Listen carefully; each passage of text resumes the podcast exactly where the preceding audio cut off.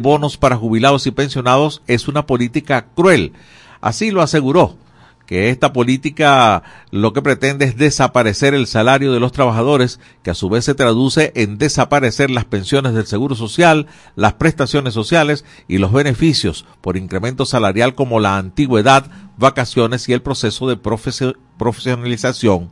Pasamos a contrapunto. Andrés Caleca es urgente abrir el registro electoral para regularizar la situación de 10 millones de venezolanos. Por cierto, eso va a ser uno de los temas que vamos a estar conversando con los invitados.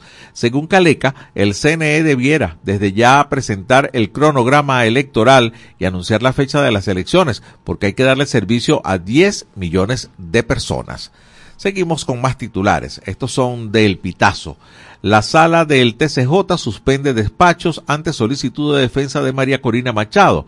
El abogado e integrante de 20 Venezuela, Perkins Rocha, reportó ayer miércoles la notificación de la sala político-administrativa sobre la suspensión de despachos y resaltó que deja entrever que la fecha de reinicio por los momentos no está definida. Seguimos con efecto cocuyo. El TCJ admite la revisión de inhabilitación contra Daniel Ceballos. Eh, le informaron a Daniel que su recurso fue admitido. Seguimos con el estímulo. Nos vamos a Ecuador. Allí asesinan al fiscal que investigaba el asalto por la irrupción en el canal de televisión. Bueno, visto en todas las redes sociales, eh, una situación de rehenes bueno, lo cierto es que, de acuerdo con la información que se recibe, más de 20 organizaciones criminales han estado amenazando a fiscales, incluso antes de que iniciara el operativo contra estos grupos, considerados terroristas por el gobierno y la justicia ecuatoriana. Nada bien la cosa por allá. Seguimos con runrunes. Juramentan a Carislia Rodríguez como la nueva presidenta del TSJ, Carislia Beatriz Rodríguez. Ratificaron al magistrado Edgar Gavidia Rodríguez como vicepresidente y nombraron a la ex rectora del CNE, Tania D'Amelio, como segunda vicepresidenta. Además, eh, presidenta de la Sala Constitucional. Seguimos con el tiempo. En el oriente del país titulan ah, notas internacionales interesantes. La Organización Mundial de la Salud lanza una guía para el uso ético y seguro de la inteligencia artificial en el área de la salud. A ver, mucha gente eh, está utilizando la inteligencia artificial para obtener diagnósticos sobre alguna patología, alguna dolencia. Hay que tener mucho cuidado con esto. Recuerden que la inteligencia artificial está en proceso de creación todavía en muchos aspectos y no resulta infalible. Versión final desde el estado Zulia, Diosdado Cabello señala a Víctor Venegas de conspiración contra la vida del gobernador del Táchira. Aseguró que Venegas, en conjunto con otros activistas, querían atentar contra la vida de diversos funcionarios del gobierno. María Corina Machado aseguró que ahora inventan conspiraciones como excusas para encarcelar a los opositores. Recordamos que este dirigente sindical forma parte, o creo que es el coordinador de 20 Venezuela en el estado Barinas. Seguimos con la Nación Web del estado Táchira. Nos traen información de economía. Ecoanalítica prevé inflación en dólares entre 15 y 20% para cierre de 2024. Estas cifras reveladas durante el foro Perspectivas y Escenarios Económicos para Venezuela en 2024 indican un aumento significativo respecto a los últimos meses. Nos vamos al estado Lara, el impulso. Venezuela, segundo país de Latinoamérica con más trabajadores registrados en España. Según datos publicados este jueves por el Ministerio de Inclusión Español, difundidos por la agencia internacional EFE, los venezolanos ocupan el segundo lugar, siguiendo a los colombianos que están en el primer puesto. Pasamos al carabobeño. Médicos Unidos de Venezuela. El Estado debe comenzar a liderar una campaña de prevención de enfermedades respiratorias. La ONG recomienda lavarse las manos continuamente y usar tapabocas en lugares cerrados. Seguimos con Correo del Caroní. OPEP. La producción petrolera del país aumentó 9,3% en 2023. Según el Ejecutivo, el país cerró el año con un ingreso de 6.230 millones de dólares y se espera que la producción petrolera registre un crecimiento acelerado en 2024. nos vamos con la patilla. El 85% de los estudiantes de sexto grado en el país, y atención, no comprenden lo que leen.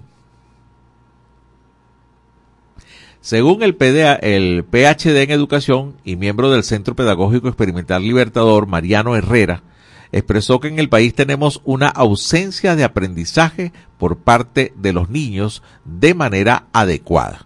Y es terrible. Si usted lee algo y no comprende, ¿cómo aprende? El Nacional, Diosdado Cabello aseguró que la ley para regular las ONG será muy severa. El dirigente oficialista dijo que el caso de Provea, por ejemplo, va a tener que rendir cuenta hasta del último centavo. Seguimos con Mundo UR. Con industria, este año podría tener un crecimiento del 10% la economía, esas son las declaraciones de Luigi Picela, su presidente. Sectores de alimentación, cuidado personal y medicamentos mantendrán su actividad económica. Crónica 1. Venezuela necesita más de 200.000 docentes, revela investigación de la Universidad Católica Andrés Bello. La propuesta presentada por la UCAP ayer miércoles plantea cinco propuestas para mejorar la calidad del sistema educativo venezolano, basado en que se utilice el 30% de ingreso por IVA para rescatar la educación en el país. Y cerramos con últimas noticias. Vicepresidenta Delcy Rodríguez expone genocidio económico ante Organización Marítima Internacional. Denunció el impacto del bloqueo en Venezuela y lo desvalijadas que están las organizaciones internacionales frente a las sanciones ilegítimas. Una diez minutos de la tarde, hora de finalizar este recorrido por los principales titulares y para anunciarles la llegada del Notiaudio del Pitazo. Notiaudio, El Pitazo, un preciso resumen de lo que ocurre en toda Venezuela, con Catherine Medina. Saludos estimados oyentes. A continuación hacemos un repaso informativo por las noticias más destacadas hasta este momento. Comenzamos. Comando de María Corina Machado lanza Comité Operativo Electoral 600K para las presidenciales. El coordinador nacional de organización de 20 Venezuela, Henry Alviares, en compañía de representantes de más de 20 partidos vinculados con la Plataforma Unitaria Democrática, anunció el miércoles la conformación del Comité Operativo Electoral 600K para la campaña de la candidata presidencial unitaria María Corina Machado. Como lo anunció Machado en su mensaje de Año Nuevo, la organización y movilización electoral de 2024 incluye una red de más de 600.000 personas. Ministerio Público acusa al docente Víctor Venegas de conspirar con actos violentos en Barinas. El Ministerio Público emitió un comunicado en el que se señala a Víctor Venegas, presidente de la Federación Nacional de Trabajadores de la Educación de Venezuela, o FENATEP, de estar involucrado en el desarrollo de actividades contra la paz del país y de formar parte de un grupo que pretendía realizar actos violentos en el estado Barinas. El comunicado surge luego de que este 17 de enero funcionarios del SEBIN y la Policía Nacional Bolivariana llevaron a cabo la detención de Venegas durante una reunión de la directiva de FENATEP en su sede en Barinas. Los testigos relatan que más de una decena de funcionarios irrumpieron en la sede, agredieron a los presentes y se llevaron al dirigente. ONGs, defensores de derechos humanos y líderes políticos rechazan detención del dirigente Víctor Venegas. La ONG Provea y la Asociación Civil Espacio Público rechazaron la detención de Venegas y exigieron su liberación inmediata. Además, de acuerdo con un dirigente de Provea, también fue detenido el hermano del sindicalista José Gregorio Venegas, y a ambos se les acusa de actos de desestabilización y conspiración. Escuela de Educación de la presenta propuesta para recuperar el sistema educativo. El director de la Escuela de Educación de la UCAP, Carlos Calatrava, advirtió que el país se encuentra en la fase más aguda de la crisis terminal del modelo de gestión del sistema educativo, por lo que la propuesta busca establecer un nuevo contrato social que involucre a la comunidad educadora y no solo al Estado. Chile es el país con más mensajes xenófobos en X contra migrantes de la región. El Laboratorio de Percepción Ciudadana y Migración del Banco Interamericano de Desarrollo determinó que entre enero y junio de 2023 en América Latina y el Caribe se realizaron unos 840.000 tweets sobre temas relacionados con la migración, de los cuales el 22% o 184.800 publicaciones tenía contenido xenófobo. La data reveló que Chile sigue siendo el país con el porcentaje más alto de conversación xenófoba en la región. Del total de tweets publicados en ese país durante el periodo estudiado y relacionados con la migración, casi 60% tenía contenido xenófobo, muy por encima del promedio latinoamericano que ronda el 25%. Estimados oyentes, este ha sido el panorama informativo hasta esta hora. Narro para ustedes Catherine Medina. Estas informaciones puedes ampliarlas en nuestra página web elpitazo.net. También recibimos tus denuncias vía SMS o WhatsApp a través del 0414-230-2934.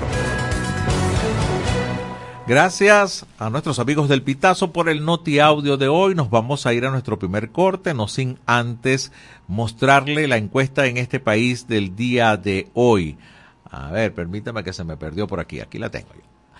A ver, ¿tiene dificultades a la hora de hacer sus compras de alimentos? Le preguntamos. ¿Usted tiene dificultades a la hora de hacer sus compras de alimentos? Opción A, no, todo se consigue. Opción B, comparo precios. Opción C, fácil, pero muy caro. Y opción D, no puedo costear todo lo que quiero comprar o necesito comprar. A ver, 0424-552-6638, los leemos a través de la mensajería de texto o WhatsApp del 0424-552-6638. Ahora sí, a la pausa, ya venimos con más de En este país. Ya regresamos con En este país por la Red Nacional de Radio Fe y Alegría.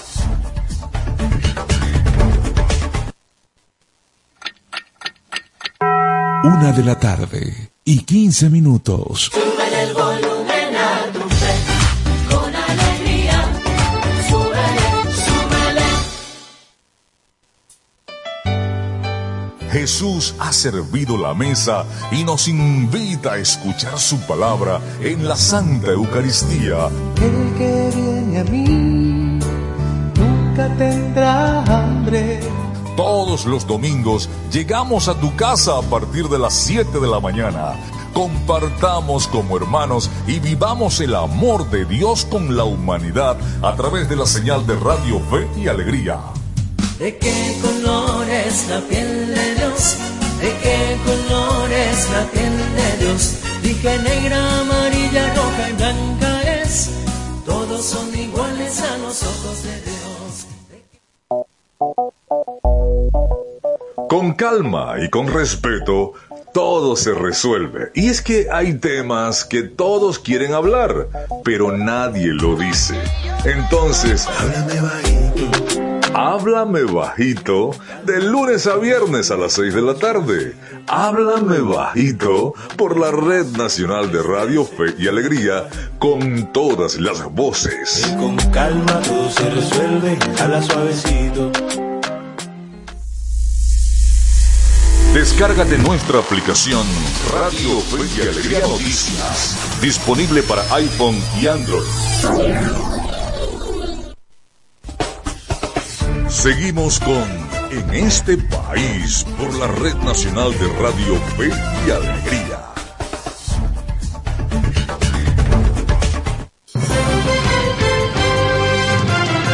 Una 17 minutos de la tarde, seguimos en señal nacional de Radio Fe y Alegría, llegando a 13 estados de Venezuela por más de 20 emisoras, junto a los comunicadores y periodistas de Radio Fe y Alegría Noticias. Estamos bajo la dirección de Luis Sánchez. Continuamos en este país, una de la tarde 17 minutos, le refresco la encuesta del día de hoy. Tiene dificultades a la hora de hacer sus compras de alimentos. Opción A, no, todo se consigue no tengo problemas.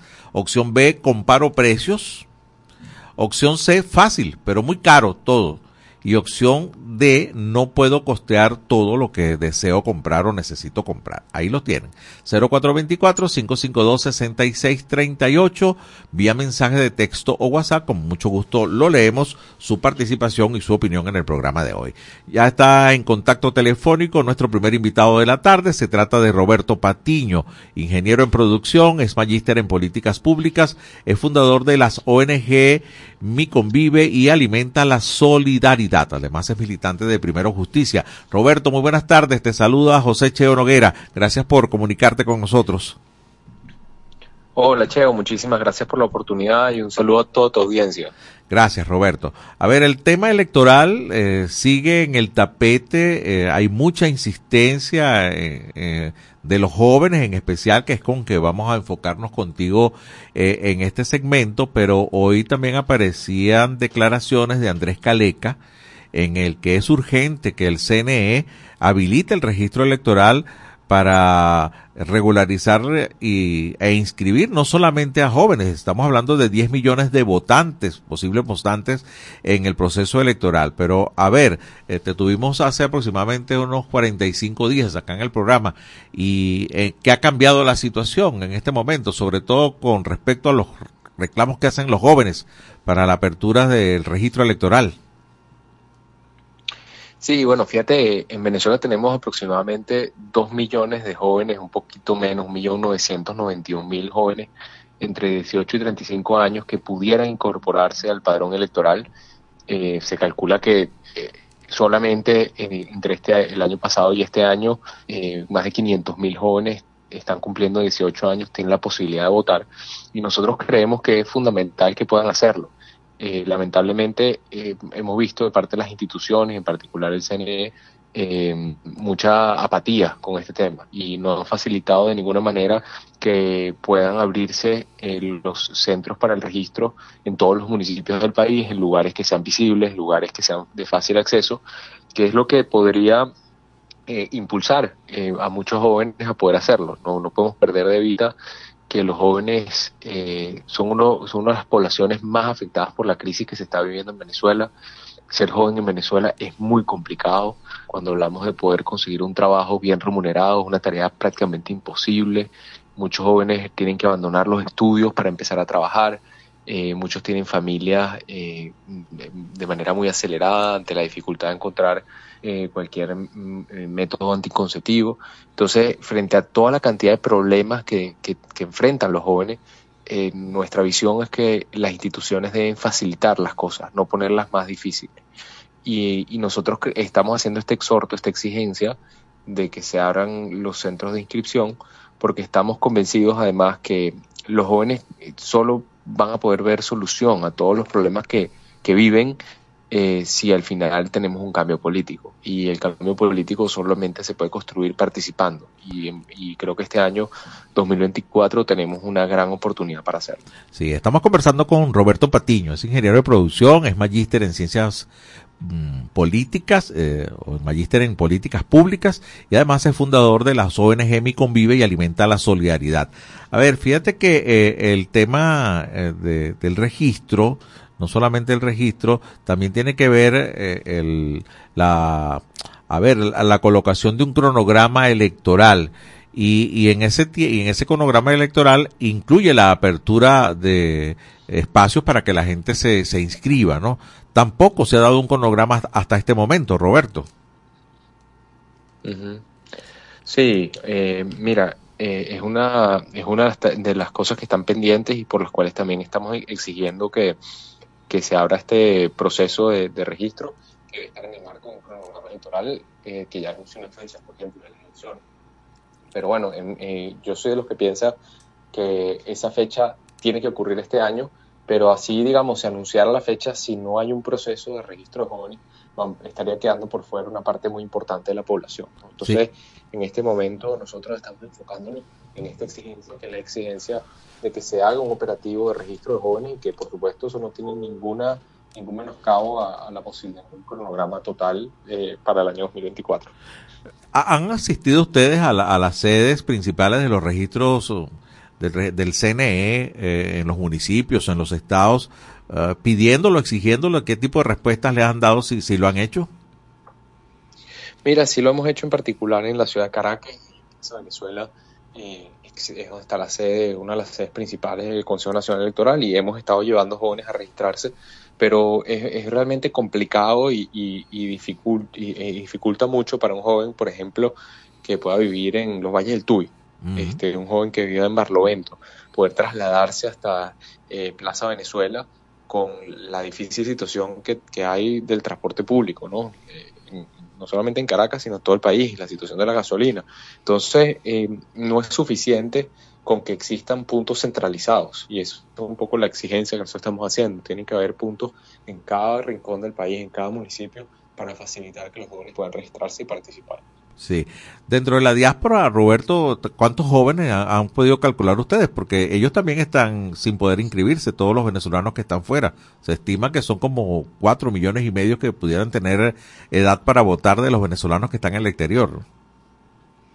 Es así, también es una, es una tragedia eh, que, bueno, sabemos, uno de los grandes sufrimientos que tenemos todos los venezolanos ha sido la división de la familia, este, que ha sido consecuencia de este modelo político fracasado que está en el poder, y eso ha llevado a mucha gente a salir y, y, bueno, no ha habido ningún tipo tampoco de facilidad eh, ofrecida a los migrantes para poder participar. Es otra de las exigencias que hay que hacer también, pero nosotros, como te decía, en este momento creemos que lo prioritario, dado el número, están, se estiman, como te decía al inicio, dos millones de personas que ya tienen la edad para poderse registrar, que están en Venezuela y que no lo han podido hacer. Entonces, para nosotros esa es la prioridad y ese, por eso vamos a seguir insistiendo, insistiendo, insistiendo hasta que logremos que, que las instituciones respondan. Sí, ha mejorado el tema de la apatía en los jóvenes para, para, para votar, para ejercer el, derecho al voto, eh, Roberto, porque ah, en algún momento no solamente los jóvenes, la ciudadanía venezolana estaba como que ajena, separada, apartada del tema político. Ha habido un cambio interesante en los últimos meses. Ah, también en los jóvenes se, ha visto esta voluntad de participar. Sí, mira, yo, yo percibo que sí ha habido eh, una, mayor conciencia, un mayor interés. Creo que el cierre del año pasado em, generó eh, la expectativa de que este año pueda haber un cambio político con eh, actos tan importantes como el de las primarias. Y bueno, eso ha también entusiasmado a muchos jóvenes que quieren participar, que quieren ser parte de la solución. Y el, el reto que tenemos todos es cómo eh, frente a un, grupo que ha buscado aferrarse del poder, eh, podemos pasar la página. Podemos pasar la página de este capítulo tan triste que ha vivido Venezuela, de destrucción, de sufrimiento, de dolor, y abrir un nuevo capítulo donde podamos tener oportunidades para todos, eh, trabajos bien remunerados, que los jóvenes tengan oportunidades de empleo, y eso empieza con nuestra participación, y para poder participar hay que registrarse. Sí.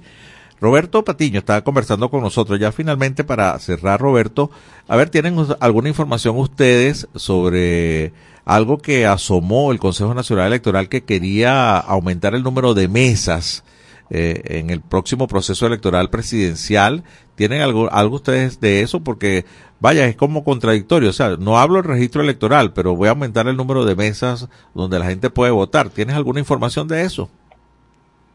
Mira, eh, he escuchado esa información también como, como tú la mencionas por vías eh, más bien informales. este, yo creo que es parte de una política siempre de, sembrar dudas ¿no? en, la, en la población, de si realmente a través del voto vamos a poder lograr el cambio, porque ellos se saben que son una minoría. Entonces, si nosotros actuamos de manera unida y de manera decidida a través del voto, estoy convencido que podemos lograr el cambio, independientemente de cuántas mesas haya donde hay una mesa, nosotros tendremos que tener un testigo. Y si logramos constituir ese gran equipo a nivel nacional de participación, de defensa del voto, de registro de los jóvenes para votar, eh, creo que ese cambio va a ser posible. Y es un cambio que todos tenemos la expectativa de que ocurra, porque después de ya casi un cuarto de siglo, casi 25 años, mm. esta gente está en el poder, Venezuela está lista para un cambio, Venezuela está lista para, para cerrar eh, esa etapa y abrir una nueva, una nueva donde no tengamos eh, este enfrentamiento entre venezolanos, donde se trata de buscar la venganza, sino se trata de un nuevo episodio donde podamos enfocarnos en que los venezolanos salgamos para adelante. Bueno, muchísimas gracias. Roberto Patiño, de fundador de Mi Convive y de Alimenta la Solidaridad. Gracias por permitirnos este contacto, Roberto. Que tengas buenas tardes. Muchísimas gracias a usted. Nos vamos al corte, una 28 minutos de la tarde en este país. Ya regresamos con En este país por la Red Nacional de Radio Fe y Alegría.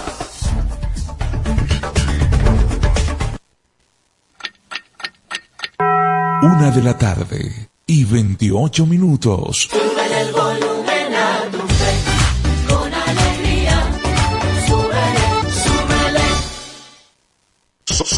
Somos Radio Fe y Alegría Noticias.com.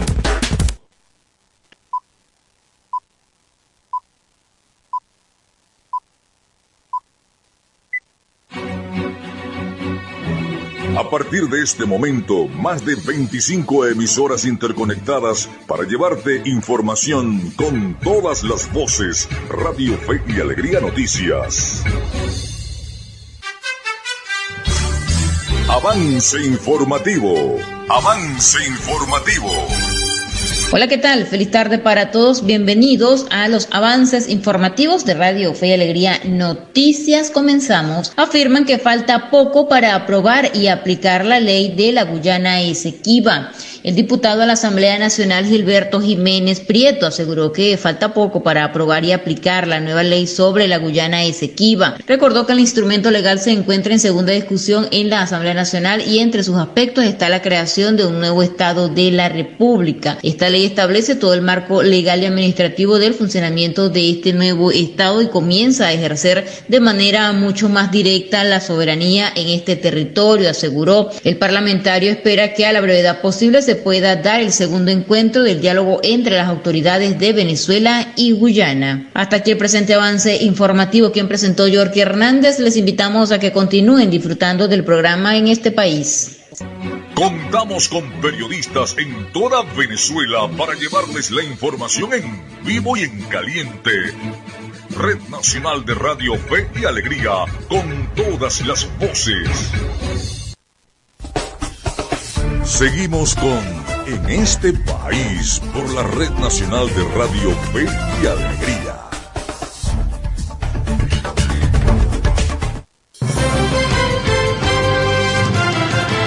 Una de la tarde y 30 minutos. Gracias por seguir con nosotros en este país.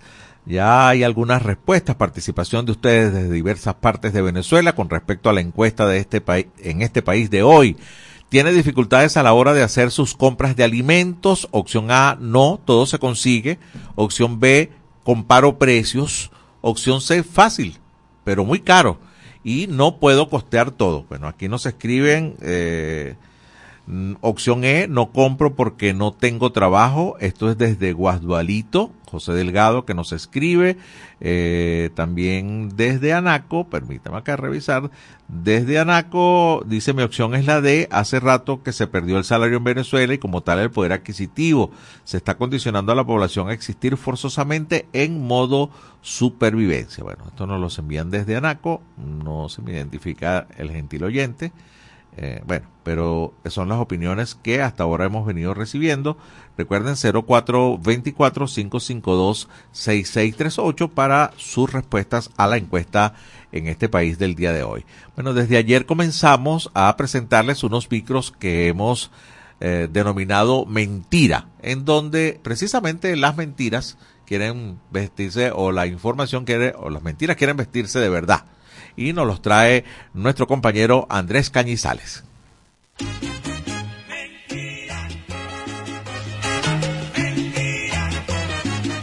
Aquí les comentamos las mentiras que se quieren vestir de noticias.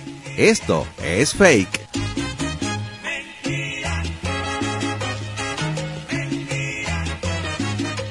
El Tribunal Supremo de Justicia no ha levantado la inhabilitación de María Corina Machado. Es mentira lo que ha estado circulando en redes sociales. Lo que originalmente se difundió como una broma con motivo del Día de los Inocentes en Venezuela a través de una cuenta en Instagram terminó siendo viralizado y considerado como cierto por miles de personas que lo replicaron. Es un fake que María Corina Machado haya sido habilitada por el TSJ y que pueda competir libremente en las elecciones de este año. El 28 de diciembre de 2023 la cuenta arroba el diario Venezuela dio este titular, pero al final aclaró que era una broma. La verdad del caso es que la candidata opositora sí acudió al Tribunal Supremo el 15 de diciembre, pero luego de un mes, como han confirmado sus abogados este 16 de enero, no se tenía información del estatus del proceso. María Corina Machado ha alegado que no hay razones para que pese sobre ella una inhabilitación. Así que en conclusión,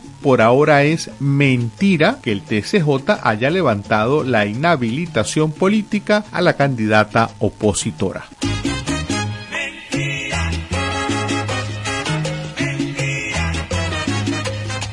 Esto es fake. Les hemos hablado de las mentiras que se quieren vestir de noticias. Esta es una producción del Observatorio Venezolano de Fake News y Media Análisis.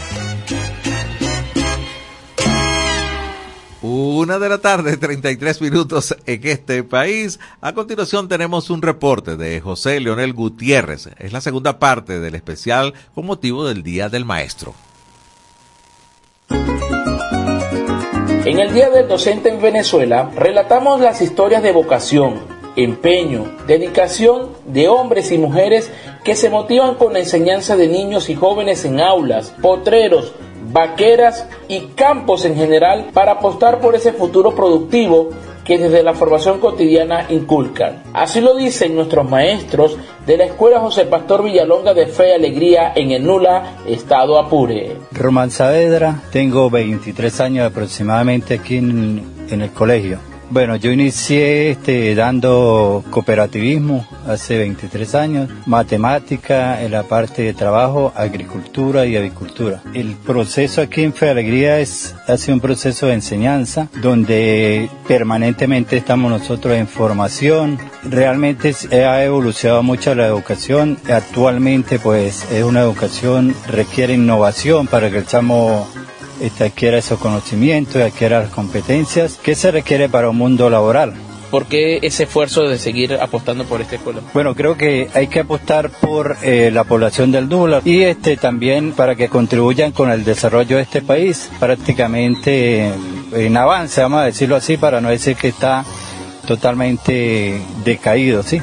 Ahorita eh, eh, el sueldo de nosotros pues no alcanza ni para comprar eh, tres ingredientes de, de, la cesta básica, pero nosotros estamos aquí haciendo un esfuerzo por eh, la juventud, por el desarrollo de esta, de esta población y, y, y por ende de Venezuela. ¿Cuál es su aporte de su área de conocimiento a esta nueva generación, a estos muchachos que han venido trabajando y creciendo en un contexto tan difícil desde lo económico y social? Yo creo que lo más importante es que el chamo eh, adquiera la responsabilidad, el respeto hacia las personas.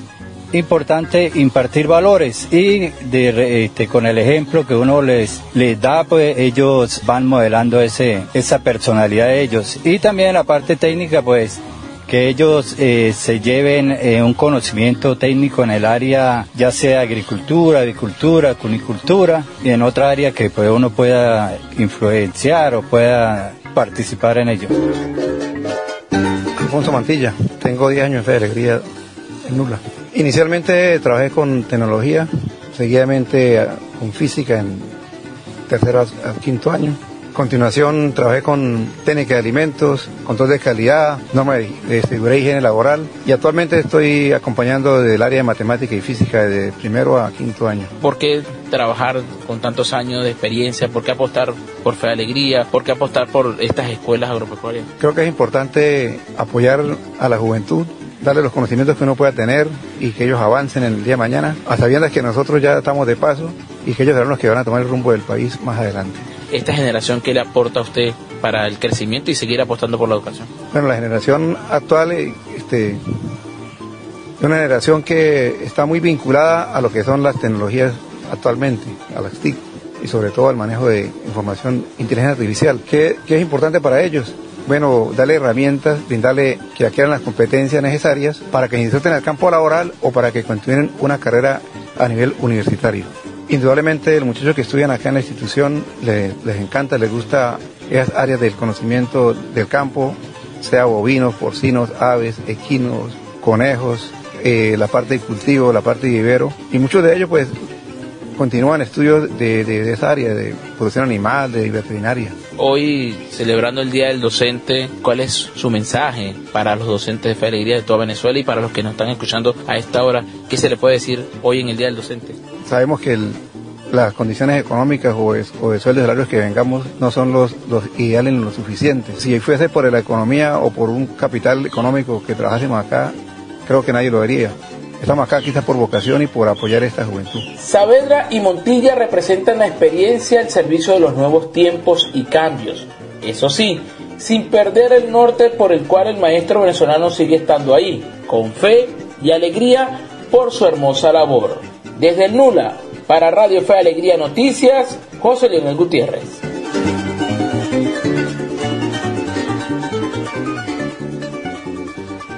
Con joropo y todo, le damos las gracias a José Leonel Gutiérrez, nuestro compañero de Radio Fe y Alegría Noticias, por esta segunda parte del especial con motivo del Día del Maestro. Es la una de la tarde, 39 minutos, siguen llegando mensajes, la opción D sigue la que está prevaleciendo de la encuesta en este país. Hemos preguntado en la tarde de hoy, tiene dificultades a la hora de hacer sus compras de alimentos. Opción A, no, todo se consigue. Opción B, comparo precios antes de comprar. Opción C, fácil, pero todo muy caro. Y opción D, no puedo costear eh, todo. Bueno, desde el Tigre nos escriben y nos dicen con 130 bolívares de pensión, ¿qué compro? Tengo 71 años, me escribe este oyente. Ustedes también pueden hacerlo 0424-552-6638 vía mensaje de texto o WhatsApp toca escuchar los deportes. Atentamente, la movida deportiva con Miguel Valladares. En este país presentamos la movida deportiva con Miguel Valladares. Un gran saludo amigos del deporte, es un gusto recibirlos de nuevo en la grada de en este país.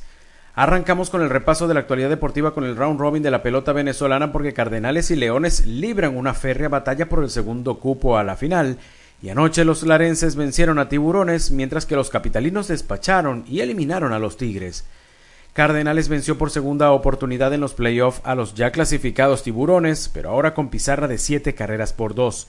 Lara atacó al abridor salado Ricardo Pinto al anotarle cuatro carreras en cuatro entradas. Rangel Ravelo pegó par de inatrapables para empujar dos carreras, mientras que Ildemaro Vargas y Carlos Narváez triplicaron. La victoria correspondió al zurdo Darwinson Hernández en un inning de labor sin permitir anotaciones. En el otro parque de la capital, Leones venció a los Tigres cuatro rayitas por dos. Joulis Chacín se llevó la victoria luego de lanzar siete entradas y permitir solo una carrera. José Rondón y el debutante Yadir Drake dieron par de imparables cada uno.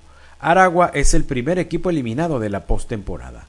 Los resultados dejaron a La Guaira en la cima con 10 victorias y 3 derrotas, Lara es segundo a 3 juegos, Leones está a 4, Bravos a cuatro y medio y Aragua cierra la clasificación a 6. Para hoy Cardenales visitará a Bravos mientras que Tiburones hará lo propio con los Tigres. Y seguimos con ciclismo y es que el ecuatoriano Jonathan Caicedo del Petro Likes se convirtió en el nuevo líder de la Vuelta al Táchira luego de dominar la cuarta etapa con un recorrido de 120 kilómetros entre Tobar y Mérida. Esta victoria deja al ciclista meridional en el primer puesto de la general con un tiempo de 12 horas 17 minutos 30 segundos. En el segundo puesto marcha Juan Ruiz de la gobernación de Trujillo a 41 segundos y Luis Pinto del Team Mutraining es tercero a 46 segundos. Para hoy se estará corriendo la quinta etapa con un trayecto de 134 kilómetros entre la tendita y la grita. Y saltamos a la cancha de fútbol con información de la Primera División de Venezuela, porque ayer se hizo oficial la contratación del ex vinotinto Nicolás Micufedor por parte de la Academia Puerto Cabello. De hecho, el caraqueño ya se encuentra en el país. El delantero viene de anotar cinco goles con el Arenteiro de la Segunda B de España y por primera vez en su carrera jugará en un club venezolano debido a que partió muy joven a formarse en ese país europeo.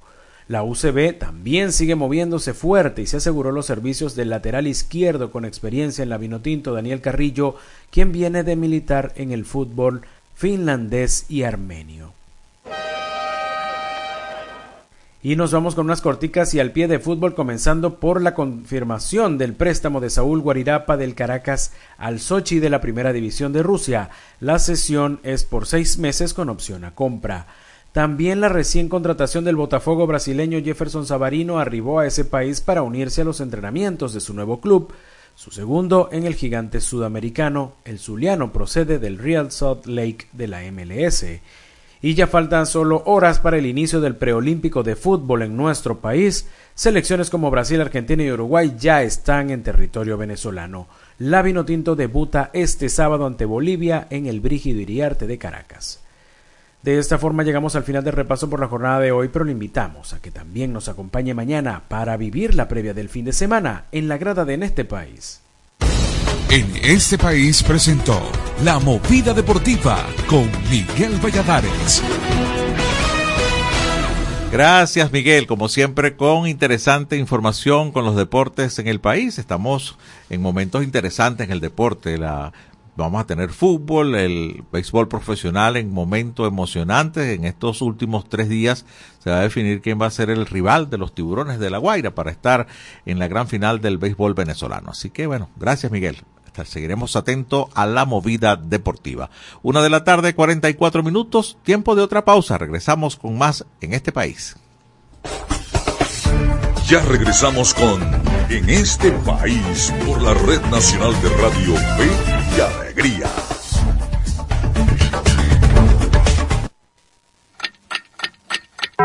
Una de la tarde y 44 minutos. el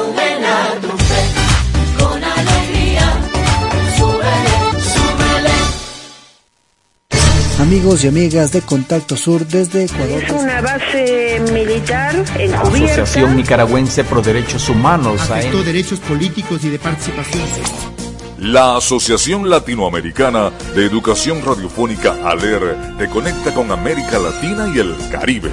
Contacto Sur hace todo un recorrido desde Teotihuacán, México, pasando por toda Latinoamérica hasta la Patagonia en América del Sur Contacto Sur, el mundo desde nuestro mundo, por Radio Fe y Alegría, con todas las voces. La escuela en la radio.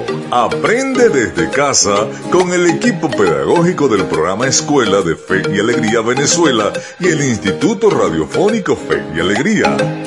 La escuela en la radio de 4 a 5 de la tarde por la Red Nacional de Radio Fe y Alegría. Descárgate nuestra aplicación Radio Fe y Alegría Noticias, disponible para iPhone y Android.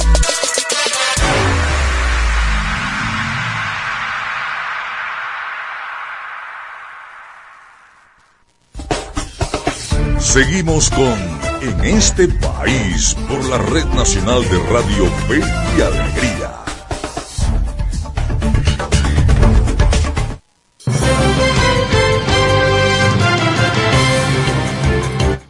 Una de la tarde con 46 minutos. Gracias por seguir con nosotros en este país. Estamos en señal nacional de Radio Fe y Alegría, llegando a 13 estados de Venezuela por más de 20 emisoras. Más participación de la gente con respecto a la encuesta de hoy en este país. Desde Tucupita, la opción es la D. Con 130 bolívares nada se compra. Eh, por acá Buenas tardes amigos en este país, saludos y bendiciones para ustedes a propósito de la entrevista que le hiciéramos a Roberto Patiño. Eh, me parece que no le está la importancia de la magnitud del problema cuando dice que la prioridad es tratar de registrar a dos millones de jóvenes aproximadamente que están en el país. Y me pregunto, ¿acaso que los venezolanos todos se encuentran fuera de nuestras fronteras y que estén habilitados para ejercer el voto? No son prioridad también, dice él. Estamos haciendo concretamente, ¿qué estamos haciendo concretamente para garantizarles el derecho al voto de los venezolanos que están fuera del país? Escribe el señor Pedro Dama desde El Tigre. Gracias por tu participación. Ya tenemos al hilo telefónico a nuestro siguiente invitado. Se trata de Luis Cano, es el coordinador del Frente Amplio Unido por los jubilados y pensionados. Muy buenas tardes, Luis. Los saluda José Cheo Noguera. Gracias por atendernos. Buenas tardes, José. Buenas tardes. Bueno, primero que nada, que gracias por, por el espacio, gracias por la oportunidad de seguir conversando sobre la situación de los viejos venezolanos. A tu orden. Sí, bueno, no, yo aquí un poco, eh, a ver, no sé, decepcionado, molesto será. Eh, eh, yo, yo también soy jubilado de la administración pública, 29 años como docente en, la en una universidad venezolana. A ver, y qué discriminación tan grande, ¿no? Los jubilados van a ganar 70 dólares y los pensionados 25. A ver, ¿cómo han asimilado ustedes este nuevo anuncio del presidente Maduro del pasado lunes? Bueno, lo primero que nosotros queríamos denunciar es que no hubo ningún tipo de aumento. Eh, el aumento, o sea, el salario mínimo sigue siendo 130 bolívares desde hace más de 600 días. Lo único que, que varió fue el bono de guerra. En el caso de, los de los jubilados se lo aumentaron en 20 dólares y en el caso de los pensionados, la cosa más grave, solamente hubo un aumento de 10 dólares. Entonces, fíjate, nosotros ahí, la, la Comisión de Derechos Humanos de la ONU, de la ONU ha determinado que una persona que gane 1,95 centavos de dólares ya está en pobreza extrema. Entonces, si tú divides 23 entre 30 días, estamos por debajo de un dólar diario. Ahora, la gran pregunta que le hacemos al gobierno, ¿qué persona puede vivir en Venezuela con menos de un dólar diario? Y nosotros también hemos venido denunciando porque tenemos una situación que para nosotros es, tan grave o incluso más grave que el pago de la pensión, que es el artículo 83 de nuestra constitución, que es el derecho a la salud. Hermano, en Venezuela se están muriendo los viejos venezolanos en las puertas de los hospitales, porque cuando asistimos ahí no se atiende porque no hay insumos, los equipos no funcionan y nosotros hemos dicho por la calle en medio que eso no se puede convertir en Venezuela en una situación cotidiana y normal. Los venezolanos mere- merecemos cerrar nuestro ciclo de vida con dignidad, porque para eso trabajamos toda una vida. Yo en lo personal trabajé 46 años y todavía sigo trabajando porque con esa pensión es imposible que yo pueda vivir. Sigo trabajando con mucho esfuerzo, pero bueno, no me queda otra. Entonces, nosotros ya le hemos dicho al gobierno que no tenemos tiempo para esperar. El más joven de nosotros tiene 60 años y hemos pedido al gobierno que tiene que generar políticas inmediatas porque lo que no tenemos es tiempo para esperar. Nosotros en el mes de diciembre consignamos un documento en la Defensoría del Pueblo, consi- consignamos otro en la Fiscalía, pidiéndole tanto al fiscal como al defensor del pueblo que interceda por más de 5 millones de venezolanos que en este momento el gobierno está condenado al exterminio. Nosotros no nos podemos ir al país, así no queramos ir. Primero porque no tenemos la fortaleza física, no tenemos la parte económica para irnos. Entonces estamos en Venezuela prácticamente en un campo, un campo de exterminio, así lo hemos denunciado, porque el Estatuto de Roma, el artículo 7 habla de que cuando un gobierno genera política de exterminio hacia una población, eso está penado por la Corte por la Corte Penal. Entonces nosotros hemos hecho esa denuncia porque eso es lo que está pasando en Venezuela. Un gobierno que le ha declarado el exterminio a los viejos venezolanos.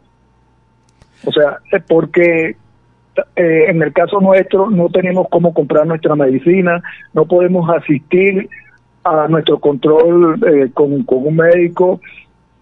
Entonces eso genera que las enfermedades que tenemos de paso, que son crónicas, sigan avanzando y al final eh, los compañeros, nuestros hermanos terminan falleciendo.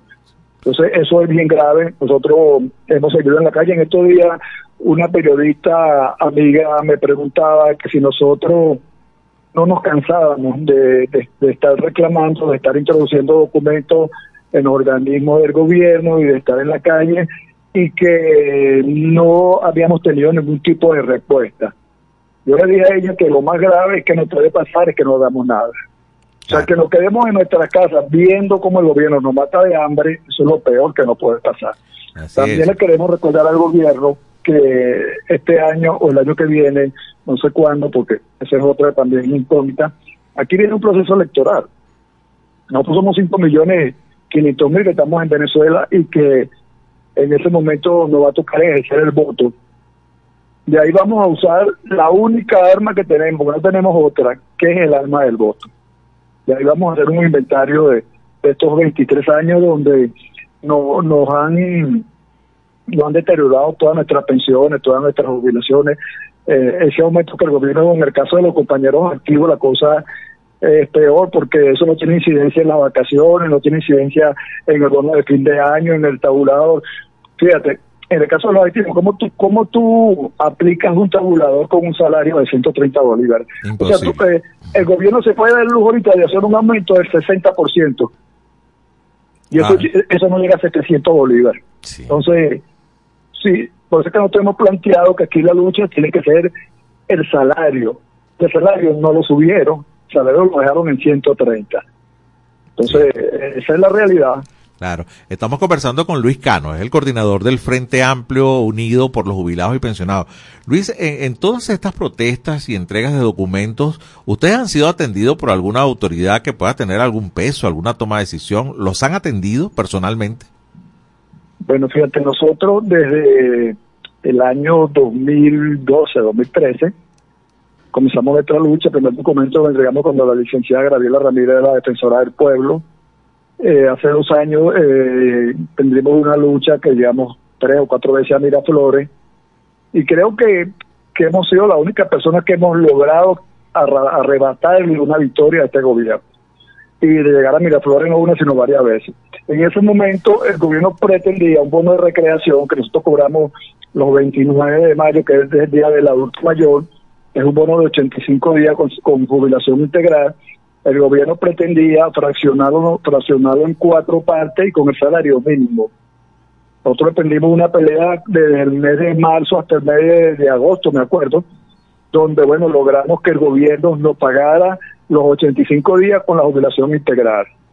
Ah, pero fíjate lo que pasó ahora. Entonces, hasta que ahora el bono de, eh, el, bono de, recreación, perdón, el bono de subsistencia y el bono de guerra no tiene incidencia en ese bono de recreación si fuera tenido incidencia, el 29 de mayo, un jubilado del sector salud eh, y, de, otros sectores eh, estuviéramos cobrando 400, 500, 600 dólares.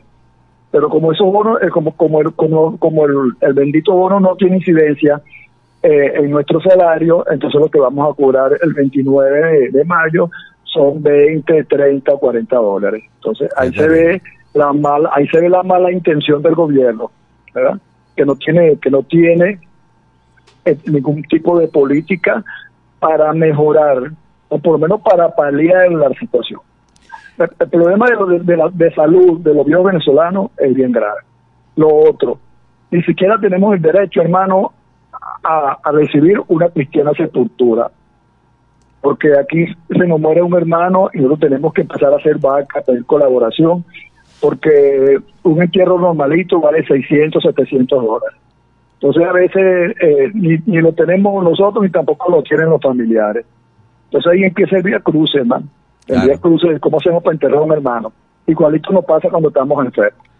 Aquí el, más del 90% de nuestros hermanos han parado su tratamiento porque no tienen cómo comprar la medicina. Al final la enfermedad avanza y al final el fallece. Ya no, ya como te dije cuando comencé la entrevista, eh, nuestros hermanos se están muriendo a la puerta de los hospitales, sin ningún tipo de clemencia, sin ningún tipo de dolor. El fiscal bien gracias, el defensor bien gracias, pero si se dieron el lujo desde el mes de diciembre gastar cualquier cantidad en tarimas, en conciertos millonarios. Por ahí está un señor que parece que se llevó 25 mil millones de dólares y, no, y nadie dice nada, no actúan las autoridades, mientras los viejos, los viejos venezolanos seguimos condenados, hermanos, a vivir en un estado de indigencia, a vivir en pobreza extrema. Bueno, Luis, eh, la verdad que uno lo lamenta mucho. Y yo, recuerdo hace 30 años, cuando yo ingresé a, trabajar en la universidad, yo dije, vaya, yo tengo mi seguro, mi, mi futuro, mi vejez asegurada, dije yo, ¿no? Eh, y mira cómo nos ha cambiado la vida a todos, a, a los jubilados que no tenemos una vejez eh, feliz, ni plácida, ni tranquila.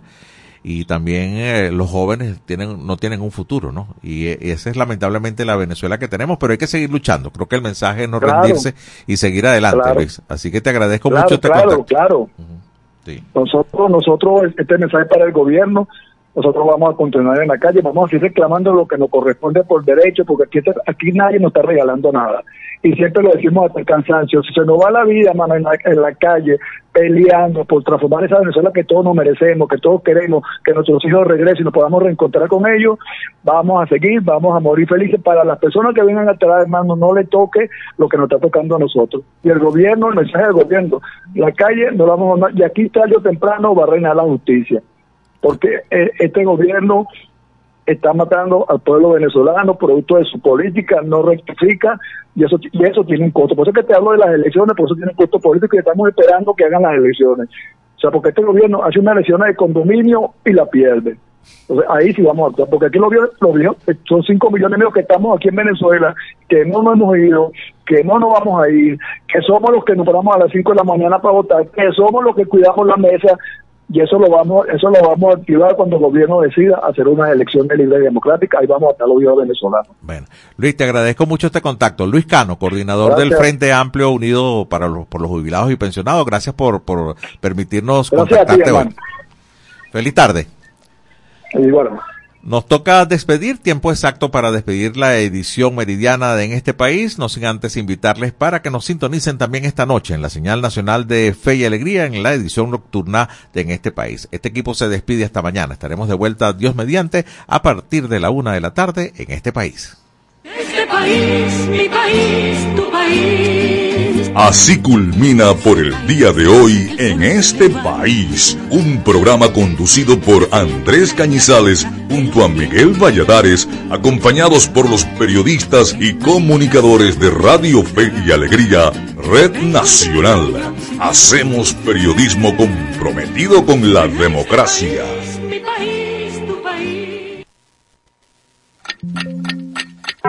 Una de la tarde y 59 minutos. Súbele el volumen a tu fe, con alegría. Súbele, súbele. Artículo 10 de la Ley de Responsabilidad Social en Radio, Televisión y Medios Electrónicos. Domingo Antonio Sifontes, el terror de los ingleses.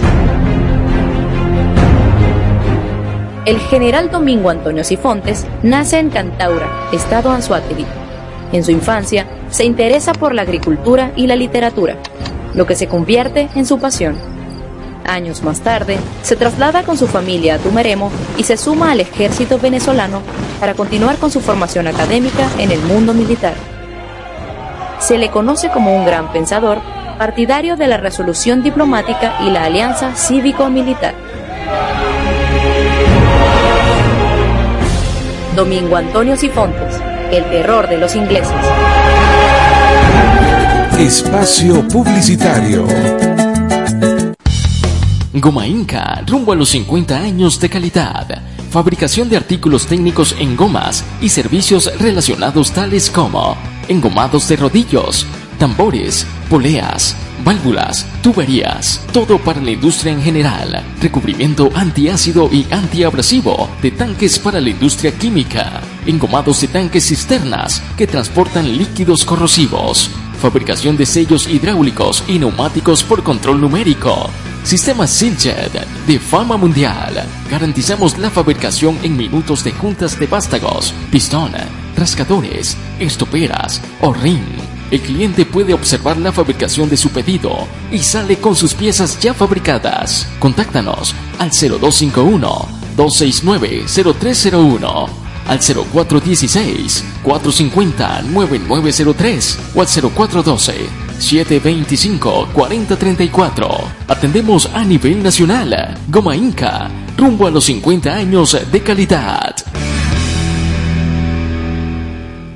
Excelencia y calidad, embutidos Alimex. Alimex es variedad de todo para comer. Excelencia y calidad, embutidos Alimex. Hazlo más práctico y divertido. Embutidos Alimex.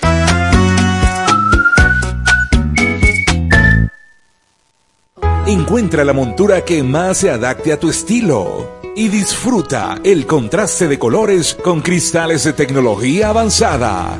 Disponibles en Óptica Evelyn.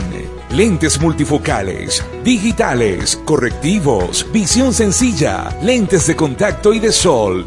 En los mejores materiales a un superprecio. Te ofrecemos también consulta oftalmológica. Óptica Evelyn. Carrera 19 entre calles 43 y 44. Teléfono 0412-510-9993. Síguenos arroba óptica.evelyn. Porque nuestro color favorito es verde bien. El Gran Jesús de la 21 tiene todo lo que necesitas para descansar a plenitud.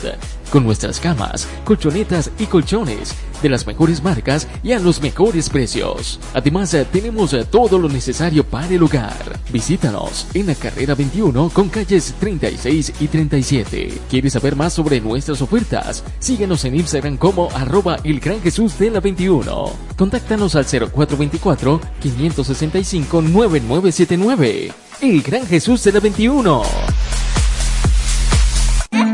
Fin del espacio publicitario.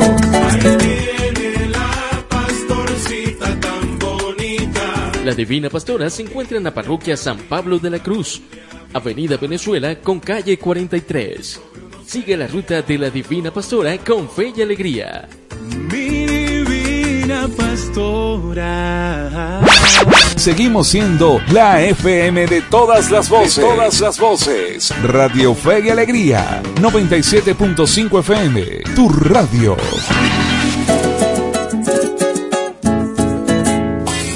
A continuación, programa recreativo. Todos sus elementos son tipo A, que pueden ser escuchados por niños, niñas y adolescentes, sin la supervisión de sus madres, padres, representantes o responsables. Una producción de Radio Fe y Alegría.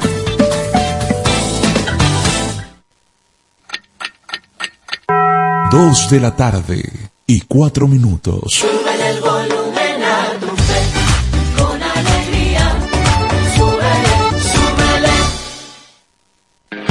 Ibuprofeno, tema interpretado por Lazo, género pop.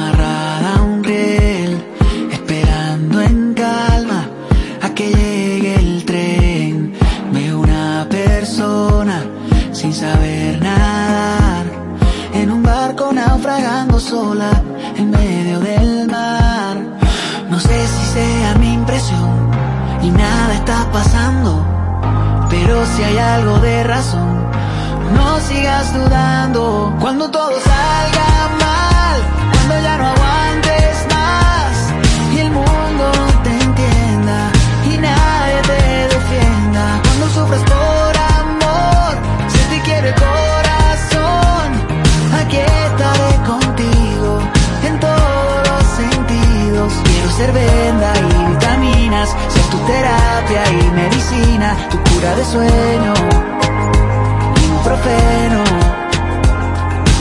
es que yo sea especial, ni que tenga la verdad. Es que conozco el suelo. Lo he visitado más veces que el cielo. Me han pateado, me han quebrado. Tengo dos de mi ojo morado. No es demasiado, pero aquí estoy a tu lado yo. Si te fallan, si te mienten y por más que hacerte daño intenten, afrontarlo y si no puedes, aquí yo.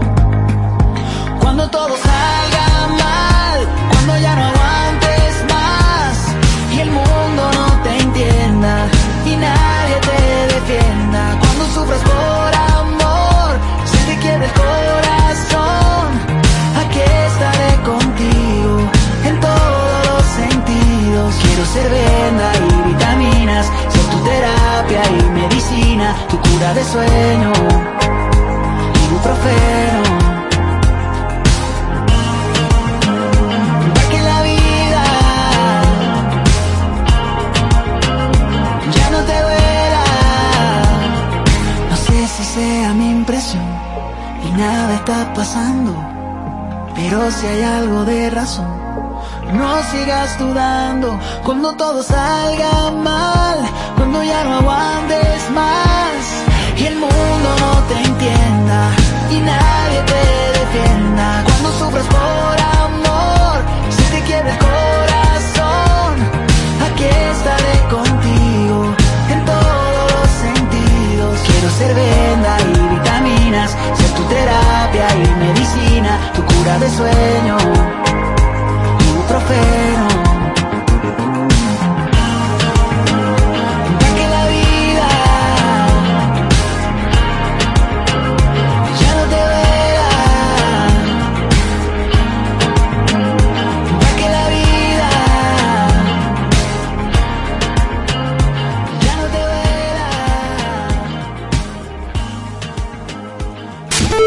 sello venezolano.